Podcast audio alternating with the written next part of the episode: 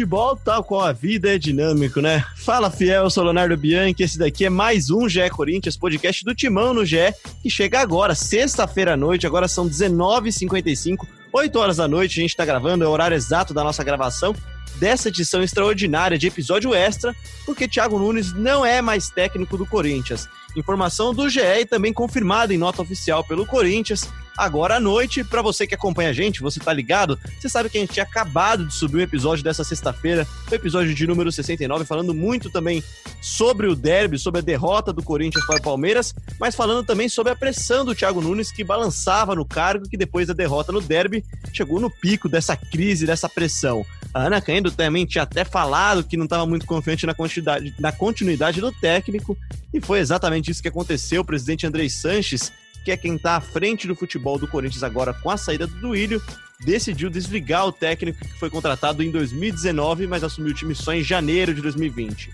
Thiago Nunes que deixa o timão depois de nove meses de trabalho, só que com apenas 28 partidas, né? Nesse período foram 10 vitórias, 10 empates e 8 derrotas, uma eliminação na pré-Libertadores para o Guarani do Paraguai, um vice-campeonato paulista perdendo a final para o Palmeiras e agora mais uma derrota em derby e o começo de Brasileirão com um aproveitamento de pouco mais de 40%, duas vitórias, três empates e três derrotas.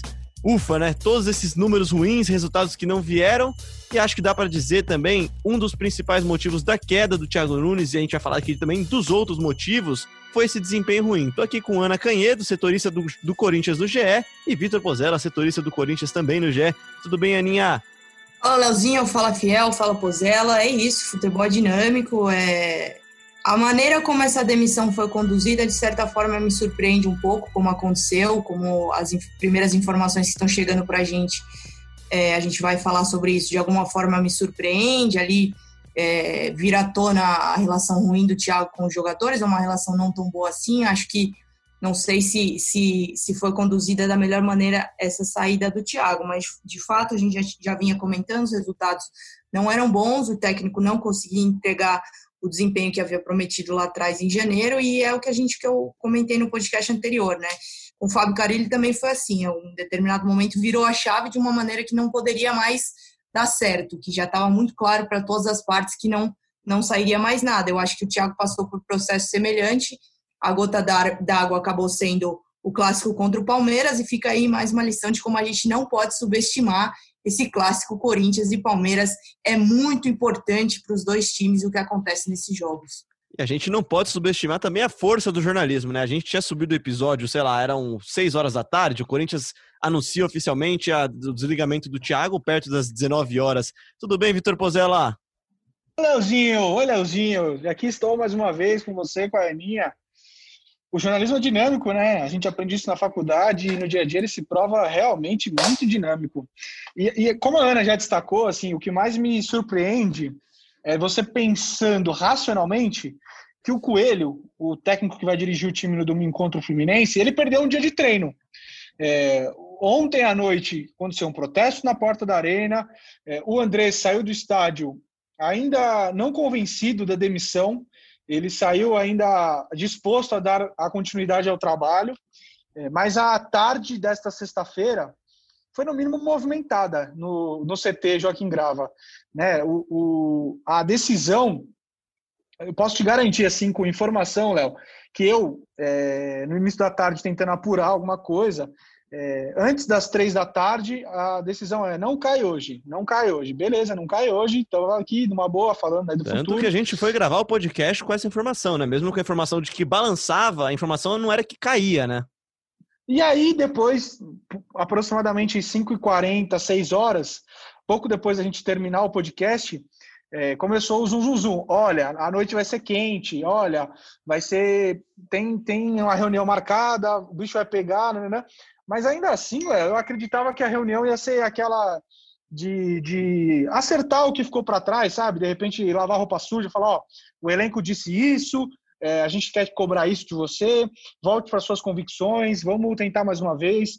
Porque eu acredito que às vezes o trabalho pode recomeçar dentro do mesmo processo, né, com os mesmos profissionais.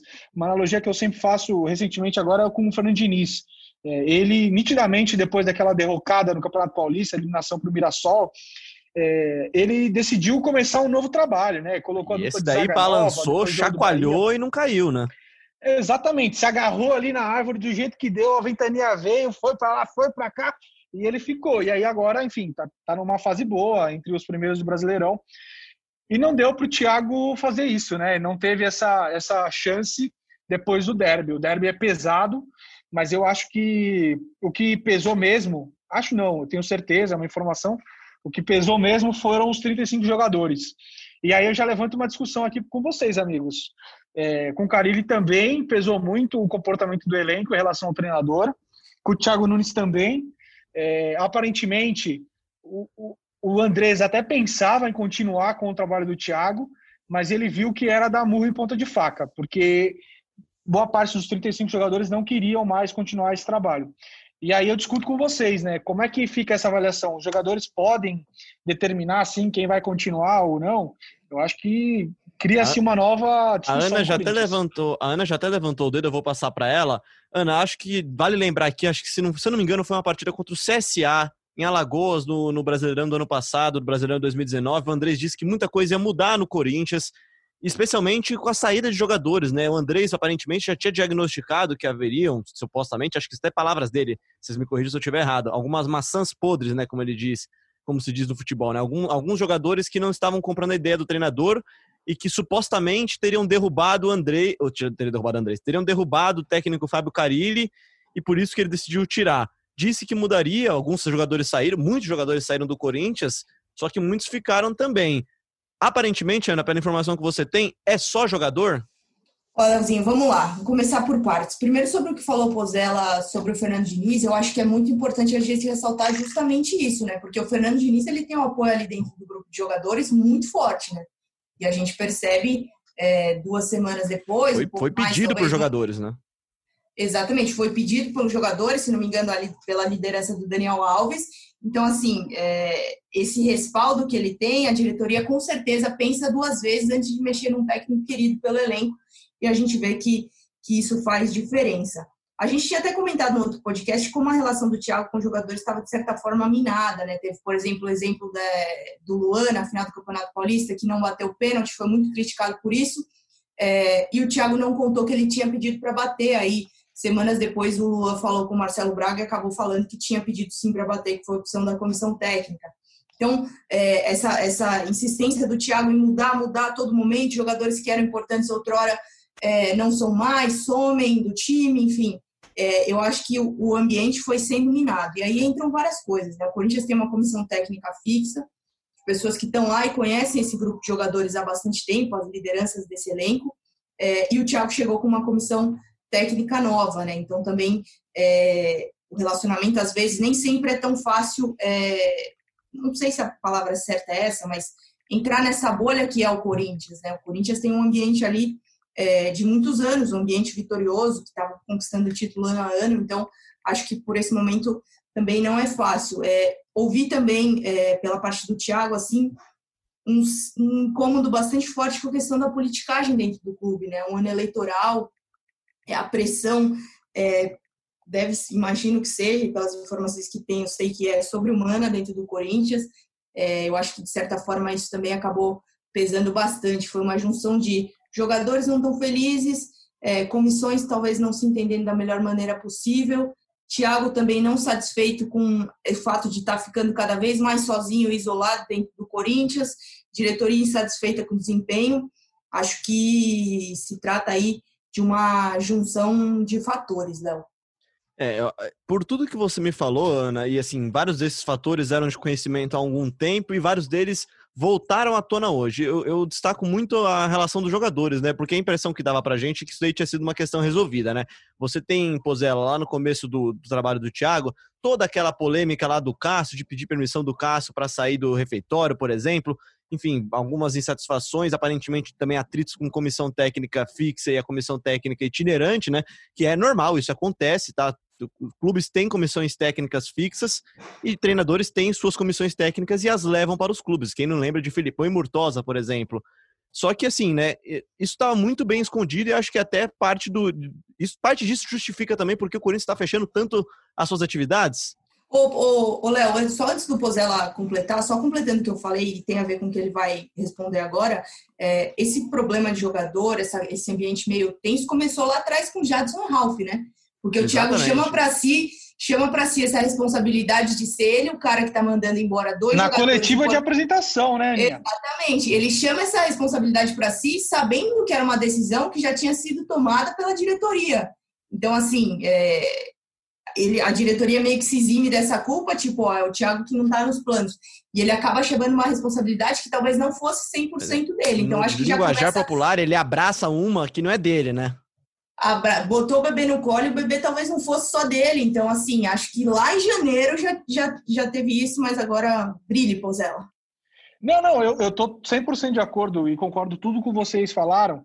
E acho que até, assim, para a carreira do Thiago Nunes, Beleza, que ele é treinador há mais de 10 anos, ele já rodou muitos times menores, já rodou muitos estados, mas é diferente, é, é óbvio que é diferente. A relação pressão, torcida, diretoria, imprensa, relação com a imprensa, tudo isso eu acho que é muito aprendizado para o Thiago diante do que ele viveu no Corinthians. E sim, Léo, é, parte do, do comportamento do clube estar muito fechado recentemente era sim é, responsabilidade do Thiago Nunes, pedido dele, é o modo como ele enxerga que as coisas devem ser feitas. É, e aí, enfim, a gente pode discordar ou concordar, como no, no, último podcast a gente já debateu bastante sobre isso. É, mas eu acho que, até lembro que a gente fez matéria com o Michel Ruff, preparador físico que veio junto com o Thiago, que ele fazia aquelas atividades em dias de jogos.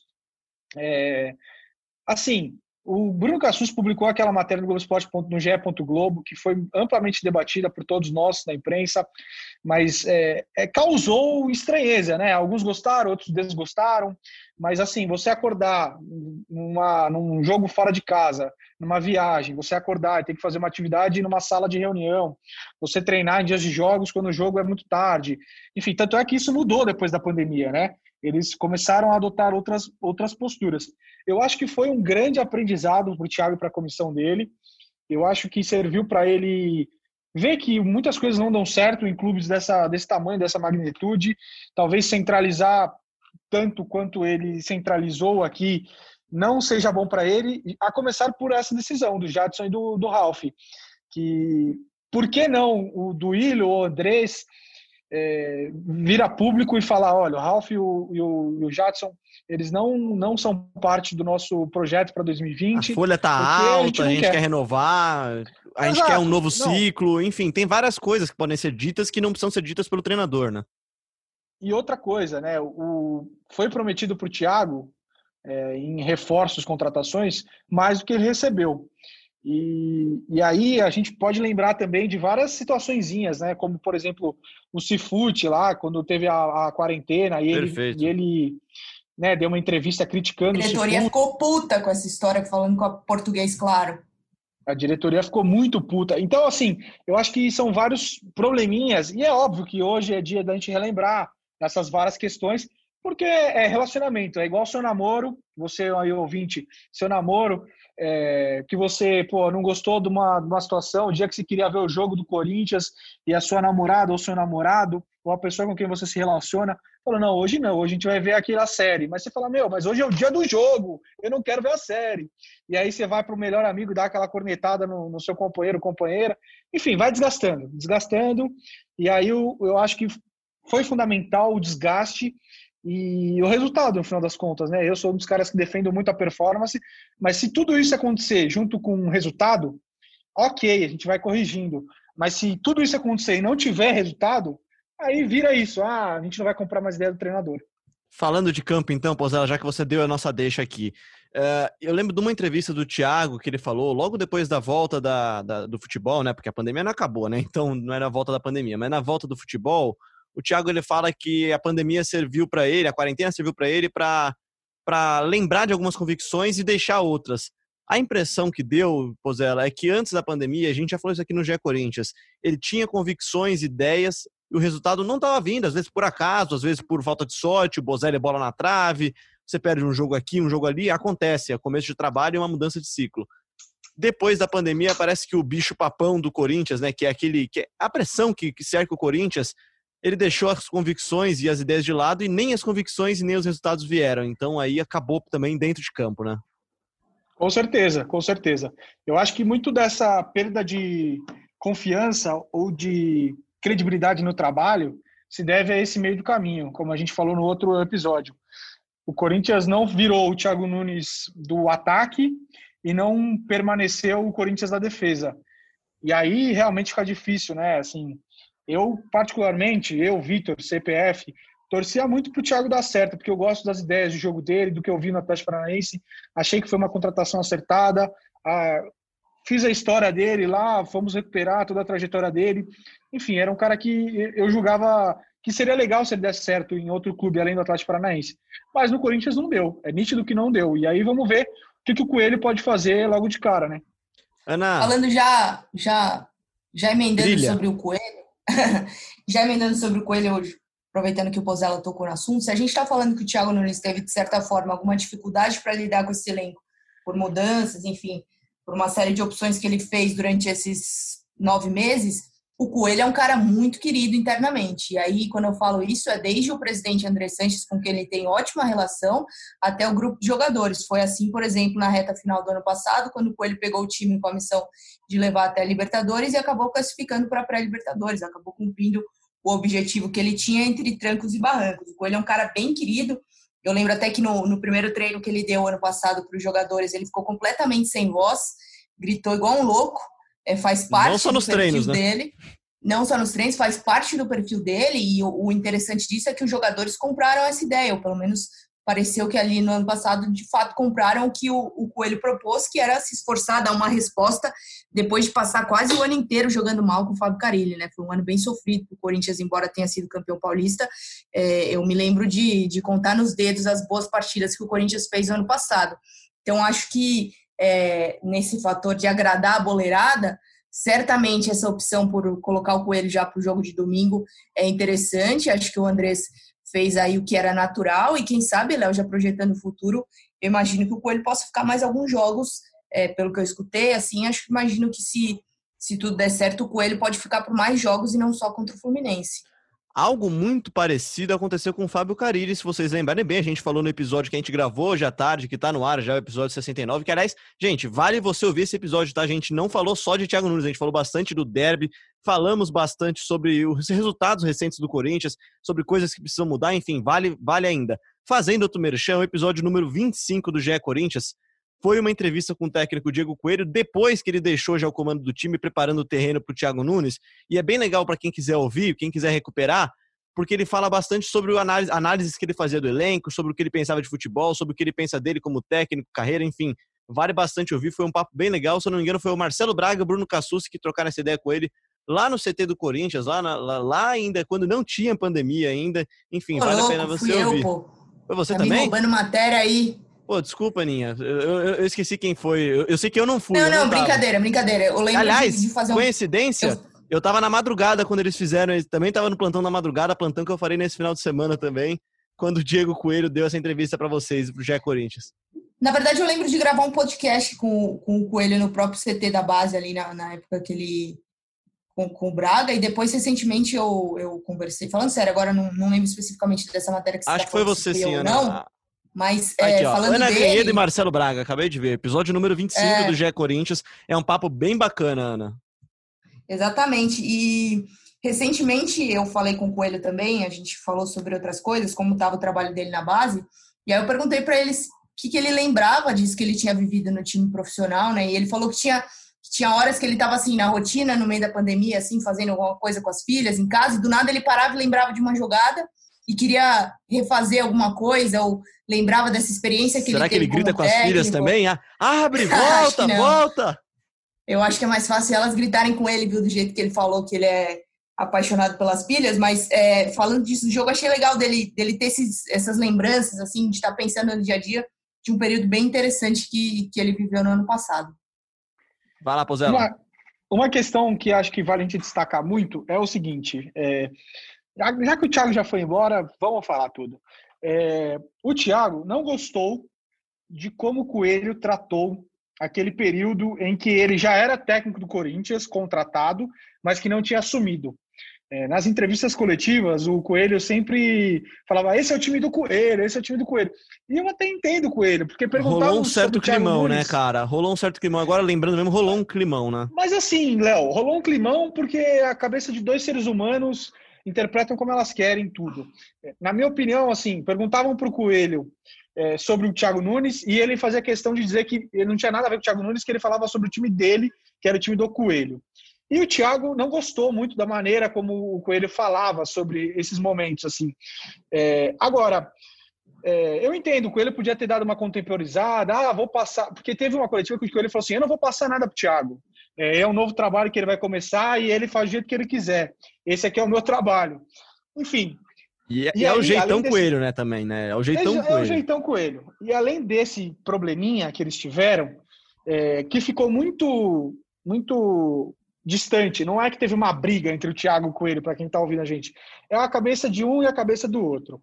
É, quando o Thiago assume, ele acha que o, o, o sistema Corinthians sub-20, sub-23 profissional muito defasado, muito ruim.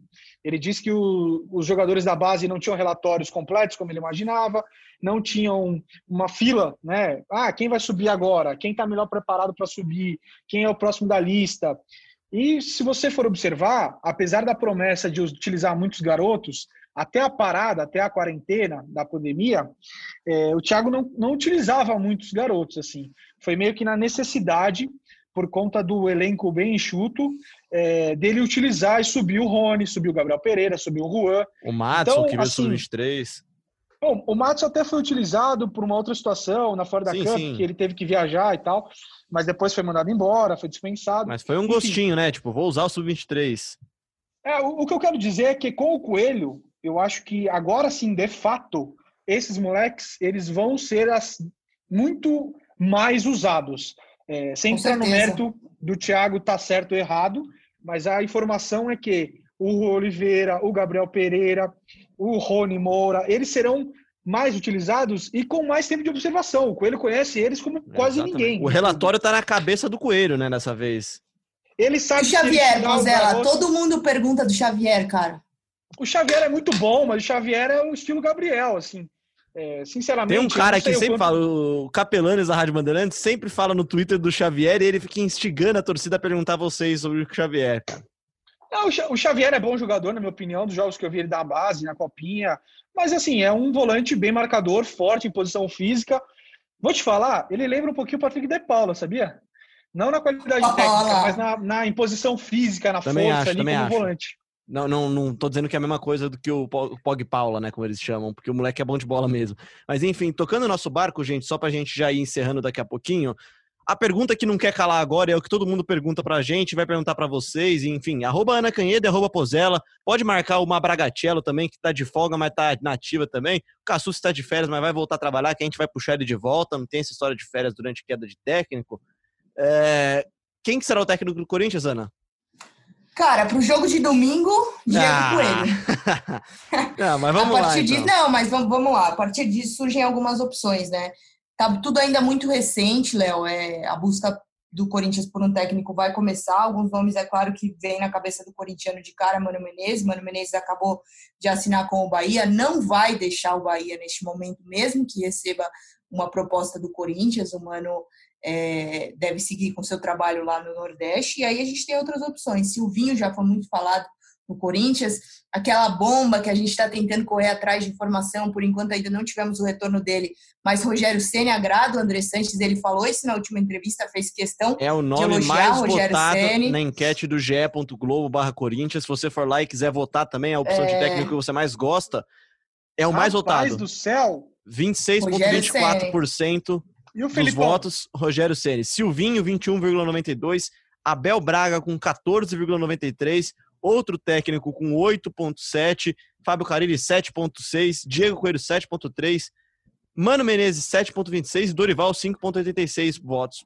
por cento dos votos. Não, não tem a opção Felipão, porque eu acho que essa daí é um pouco inviável. na verdade, é, eu acho que na verdade o Rogério sei, também. Se o Rogério é, é, é, o líder, por que, que o Felipão não Não, mas então, mas é que, é que o Andrés enxerga o Rogério como um técnico promissor, né? Que de fato ele é. Um bom trabalho no Fortaleza, o Rogério tá é, tem uma carreira, querendo ou não, ainda curta, mas com títulos já conquistados. Então, Acho que, que a ideia pelo Rogério Ceni é, é de manter isso de um técnico promissor. Agora, eu não sei como seria a aceitação da fiel torcida com, com o ídolo São Paulino, e eu também imagino que isso causaria muita dor em coraçõezinhos são paulinos, né, Léo? Acho que é, acho que é um tema delicado, assim. Não dá pra gente Olha, imaginar, por exemplo, o Pepe Guardiola treinando o Real Madrid. Maldosamente, eu diria que é capaz até de ser uma, só uma informação para disfarçar um pouco, naquela cortina de fumaça, sabe? Mas eu vejo aqui nas redes sociais muita gente falando, ó, de Silvinho, Luiz Coelho fala aqui para o momento Coelho, depois ele fala Silvinho, estrangeiro ou Renato Gaúcho.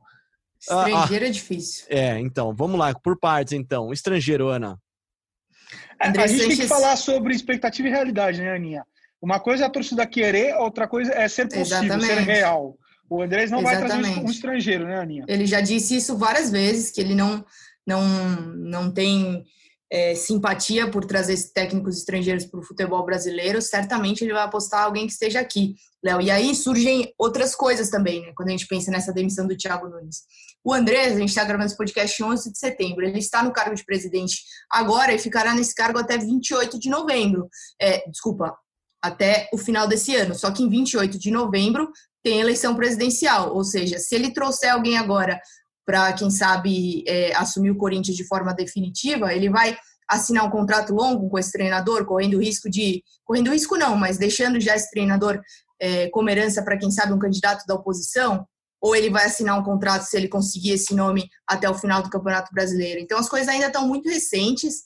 É, o que a gente tem de certo é que o Coelho tem a confiança sim do Andrés, tem uma ótima relação com o Andrés, e é ele quem vai começar essa trajetória é, pós-Thiago Nunes, Léo. É o que dá para a gente falar com certeza nesse momento. Pozela. E se ele começar bem, e se ele começar bem, acho difícil o Corinthians mudar. A não ser que o Tite saia da seleção e fale, não, beleza, quero ir treinar o Corinthians. Não, eu tô brincando, tô falando, tipo, num caso bem absurdo, mas é porque se não for nenhum nome, assim, quase incontestável, eles vão apostar no Coelho. Eles gostam muito do Coelho. Se o Coelho abrir três vitórias seguidas, ele vai ter fôlego para trabalhar. Agora uma Exatamente. pergunta aqui então, já, porque tem muita gente falando desse nome também, é um nome que está um pouco balançado no Grêmio, que é o Renato Gaúcho. Ó. Tem, até o André Campos fala que eu, eu, iria de coelho esperando o Renato Gaúcho ser demitido do Grêmio. É a cara do Corinthians. Fala do Silvinho também aqui. Deixa eu ver quem mais fala do Renato Gaúcho aqui. Uh, não, o Matheus Vinícius fala do Roger Machado, que está sem clube depois de deixar o Bahia também. O Roger, Luiz de Oliveira. Vamos por partes, Léo. Calma, calma, calma. Vamos, vamos por partes. Roger Machado já falou por algumas vezes que ele não pega trabalho no meio, que ele gosta de um trabalho que seja começado lá em janeiro, começo do ano, começo de temporada, para ele ter tempo de fazer a pré-temporada. Ele saiu agora do Bahia, é muito difícil a gente imaginar essa opção. Renato Gaúcho, como que você vai tirar o Renato Gaúcho do Grêmio, sabendo que você vai deixar de ser presidente do Corinthians em dezembro? Também muito complicado. É, tem a questão financeira tem muita também. Gente que não sugere é um do Renato, Ana, barato. é que ele espera ele ser demitido, né? Porque é algo que, que já veio à tona algumas semanas atrás também. Ah, mas isso aí é mãe de Iná, né? é muita suposição. Então, acho que são dois nomes dos ouvintes que você falou, Roger Machado e Renato Gaúcho. Muito difícil, Léo, muito difícil mesmo. O Renato está no, tá no cargo há quantos anos? Há quatro anos já, acho. Pelo menos três, E aí a gente tem a certeza absoluta de que ele vai ser demitido agora. Pô, não dá, né? Ó, tá tem uma pergunta boa aqui, Léo, posso ler? Por favor. É... Ah, não, já, na verdade a gente já discutiu bastante sobre ela, mas o Cassiano me pergunta quanto de culpa o elenco tem nesse desempenho e na queda do treinador e quanto de culpa tem o treinador. Se a gente fosse dividir por porcentagem, como é que se faria, Posé, lá? 50-50. Ah, mas calma aí que eu acho que tá faltando um fator nessa equação aí também. Ah, diretoria. Que é a composição do elenco. Diretoria. Eu acho que é 30, 33, 33, 33, 33, cara. 30, é um terço para cada um. E assim, se fosse para 3, 3, 3, É, 3, e se 3, fosse para dar um pouquinho mais para alguém, seria para diretoria, que é quem montou o elenco. Então a diretoria tá envolvida em duas das, tem, na verdade tá envolvida em todas as partes, né, cara? Mas assim, tem coisas que não que fogem do controle da diretoria. Uma delas é o é, por exemplo, a relação do elenco com o técnico, né, Ana? Eu queria muito ouvir o Wilson sobre tudo isso que aconteceu, assim, só ouvir o Wilson, de repente. Lembrando que Duílio Monteiro Alves vai concorrer à presidência do Corinthians, então neste momento é, a direção de futebol meio que foi herdada por Calil e por Eduardo Ferreira, mas na verdade a gente sabe que o Andrés vai ser muito mais participativo no futebol do Corinthians. Léo, para emendar aqui as participações, Regina Sano me pergunta, Ana, o que me preocupa é aquele post do Jadson ontem, dá a impressão que ele já sabia. É, o Jadson ontem postou ironizando o Thiago Nunes, né, Guardiola brasileiro. É, não tenho a informação de que ele já sabia de uma demissão, mas é certamente externa o que a gente está falando aqui, né? De que a, Aquele começou já Zap, lá em né, janeiro. cara? É, Aquele grupo começou do em janeiro. É. É, que mais? Deixa eu ver aqui, tem mais gente. É, você, João Vitor me pergunta se está na hora de testar o Xavier, o Pozella já, já deu a resposta. É, Henrique Junqueira, por que os dois últimos técnicos demitidos tiveram um relacionamento ruim com o elenco? O que esses jogadores querem? O que, que querem os jogadores, Pozella? Aliás, Acho que eles o, querem ganhar. o Lucas Cote Eu também fala aqui, querem que, fala aqui que se for seguir o que o elenco tá pedindo toda vez, é melhor trazer o Thiago Neves. Aqui, ó, uma pergunta interessante aqui, ó. Gustavo Saab Araújo. Acham que isso pode ser uma volta ao estilo passado, que o medo de errar de novo pode trazer um nome de segurança? Eu, particularmente, gostaria de ver o Timão jogando diferente. É uma ilusão? Pergunta Eu acho que interessante não, porque, essa. por exemplo, o Coelho não é um cara que vai querer jogar a moda retranca. Eu não gosto muito de falar o nome do treinador, tipo, eu não acho que o Carilho é só retranca, ou que o Mano Também é não só acho, tá? retranca. Também não acho. O enfim. aliás, é um baita treinador. Eu, eu acho que o Coelho não tem nada a ver com o estilo de jogo do Carilli. Eu acho que são ideias totalmente opostas e acho que o Coelho se assemelha até um pouco mais ao modelo Thiago Nunes, sei lá qual modelo é esse que a gente tem na cabeça também, mas é, do Atlético Paranaense. É, o pós-pandemia, o durante É. pandemia. É isso, Ah. tem, tem bastante participação aqui, mas alguma co- coisa a gente já falou. O Carlos participou. Deixa eu trazer uma do André Felipe aqui, então, porque essa é muito boa. Eu queria de vocês dois a resposta. A pergunta é: por que toda vez que vocês lançam um podcast, horas depois acontece algo estranho que mexe, que- merece, merece ser noticiado? Cara, eu me pergunto isso todos os dias. Essa é aquela coisa que quando você está na faculdade de jornalismo, André, o professor de jornalismo fala para você, pô, às vezes está no fechamento de jornal, acontece isso. Hoje a gente nem, aqui a gente não trabalha mais com fechamento de jornal, nenhum dos nós três trabalhamos, né? Mas trabalhamos com, com programas que vão pro ar. Então, cara, às vezes acontece, né, Pozella? André, a força do podcast, cara. Você que ainda não entendeu, a lógica é subvertida. Muita gente Bomba fala no. GE, sempre né? assim. Aliás, sempre aí, ó. assim. Pronto, hashtag. Hashtag Bomba no GE. bomba no GE. Pronto, né? Que Pronto, assim, em cima da notícia. pronto. Pra quem, Essa é boa, hein? pra quem queria participar do podcast passado, que mandou já a hashtag do podcast passado, que eu já até esqueci qual que era, tanta coisa aconteceu aqui. Como é que era? Era Cobertor, cobertor no GE. GE. Hashtag cobertor no GE ou hashtag bomba no GE. Quem falar, a gente lê aqui nos próximos episódios o nome de quem mandou. Sabe o que é o melhor? Que a hashtag do último programa surgiu quando o Diego Ribeiro, o King, disse que o, time do Thiago Nunes eh, não é nem aquele time do cobertor curto, é o time sem cobertor. Ou seja, será que agora é a campanha da Agasalho chegando no Corinthians, time coberto? Mas talvez o time precise um pouco mais de, de coisas a mais que um cobertor, né? Precisa de uma roupa também pra sair, né? Precisa ter uma cara, né, cara? A gente fala muito disso. Tem um episódio recente nosso que bastante gente ouviu, até que a gente fala que o Timão não tinha uma cara, e não tinha mesmo.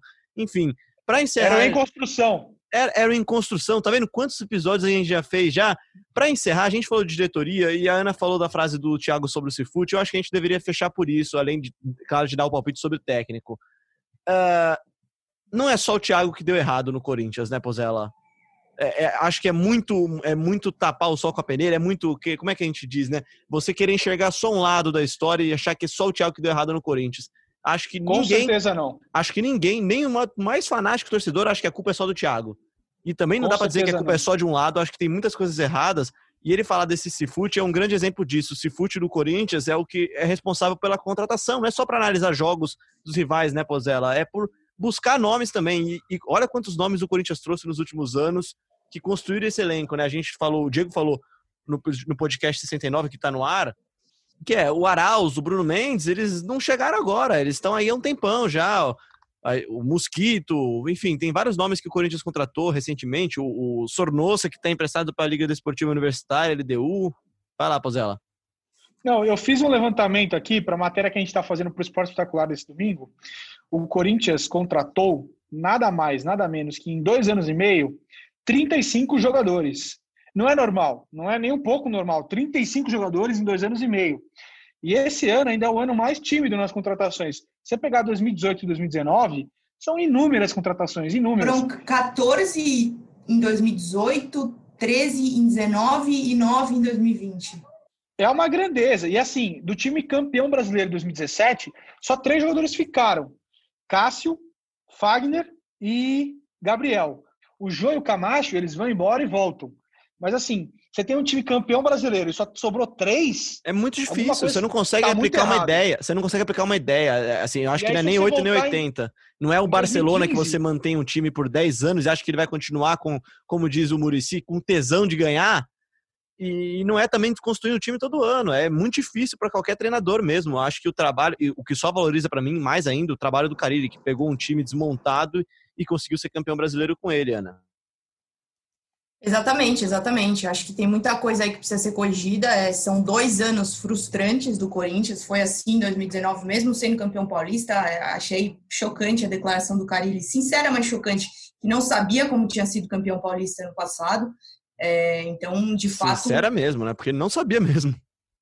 É, de fato, é, é aquele, aquela, é aquela coisa que falam, né? Algo de errado não está certo. É, acho que o Corinthians precisa de correções aí, quem sabe para essa reta final do ano. Um ano conturbado, né, Léo? Um ano que estouraram um monte de processo na justiça, a clube deixou de cumprir acordo, é, acordos financeiros, atrasou o salário, coisa que há muito, muito tempo eu mesma nem lembro a última vez que isso tinha acontecido, nem sei se chegou a acontecer antes disso. Às vezes até então, rolava o problema de... de fluxo de caixa mesmo, que ah, atrasa 10 dias, mas aí a gente vai pagar, tá aqui o dinheiro. Dessa vez não, dessa vez não havia dinheiro mesmo, né? O dinheiro era Exato. o dinheiro da venda do Pedrinho.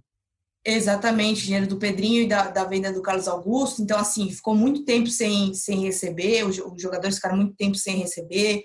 É um ano complicado, assinou os name rights, mas esse, parte desse dinheiro, parte não, todo esse dinheiro vai ser para pagar dívidas relativas à arena. Então, assim, é, é, acho que é um, é um ano de, de que, que tem que. Não sei se acabar logo é a palavra certa, mas é um ano que vai passar aí para o Corinthians conseguir se re, reestruturar, se reerguer a partir do ano que vem, Léo. Acho que esse ano realmente é, é um pouco do que aconteceu ano passado. Claro que ano passado foi só em novembro, a gente ainda está no começo de setembro, mas é um ano para ir seguindo, tem Coelho tentar fazer o melhor que ele pode com o que ele tem em mãos, usar os garotos da base, mas é um ano realmente que, que o corintiano certamente não vai não vai se lembrar com carinho, não. Pô, Zé, a impressão que dá é que o Corinthians tentou o máximo possível e tentou, talvez até hoje, adiar muito mudanças estruturais grandes no clube, né? Eu acho que 2018 é o primeiro desses anos, aí você tem um Campeonato Paulista que você ganha, então você dá uma disfarçada, mas o ano foi terrível também, né, cara? O ano foi terrível. Você lembra daquela final da Copa do Brasil contra o Cruzeiro? Assim, ninguém sabia explicar como é que o time tinha chego lá, né, cara? Mesmo com o trabalho do Jair, que é um cara que eu super respeito, um super gente boa, é um profissional sério, mas assim, não jogava futebol. O Corinthians não jogava futebol. Aí você tem um 2019 com a volta do Carilli, que trouxe esperança de novo, mas mesmo assim não mudou muita coisa, né, cara? Não mudou, não mudou estruturas do Corinthians. Acho que dessa vez o Corinthians vai ser forçado meio de abruptamente a, a mudar estruturas, né? Qual foi o percentual de aproveitamento de pontos do Corinthians brasileirão de 2018?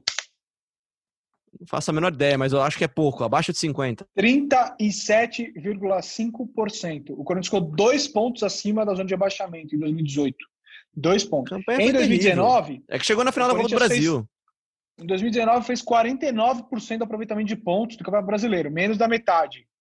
Então, assim, o Corinthians vem de anos terríveis, assim, no Campeonato Brasileiro, que eu acho que tem que ser o grande parâmetro. O Campeonato Paulista é legal, o time tem uma camisa que enverga varal. O Campeonato Paulista você pega lá do nada, o time chega na final, na semi.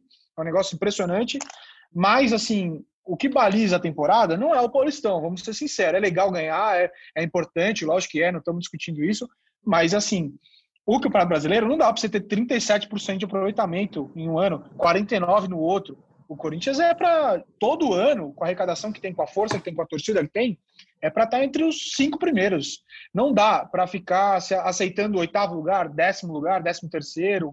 É, não sei se eu estou sendo muito exigente, mas eu acho que bem planejado, com a grana que o Corinthians deveria ter, o Corinthians é time para brigar entre os cinco. O Corinthians fatura, fatura muito, mas muito, mas muito mais dinheiro do que muitos, a grande maioria dos times do Brasil, e isso sem fazer nenhum esforço, tá? É, é, é pelo peso mesmo, pelo tamanho da torcida, enfim, por tudo que envolve o Corinthians.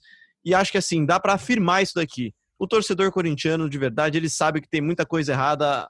Não, não sei se é errada a palavra, mas tem muita coisa que não está certa há, há algum tempo já. Para fechar mesmo, gente, então, Pozela, muita gente fala do Silvinho aqui com muito carinho. Você traria Silvinho, você gosta de Silvinho.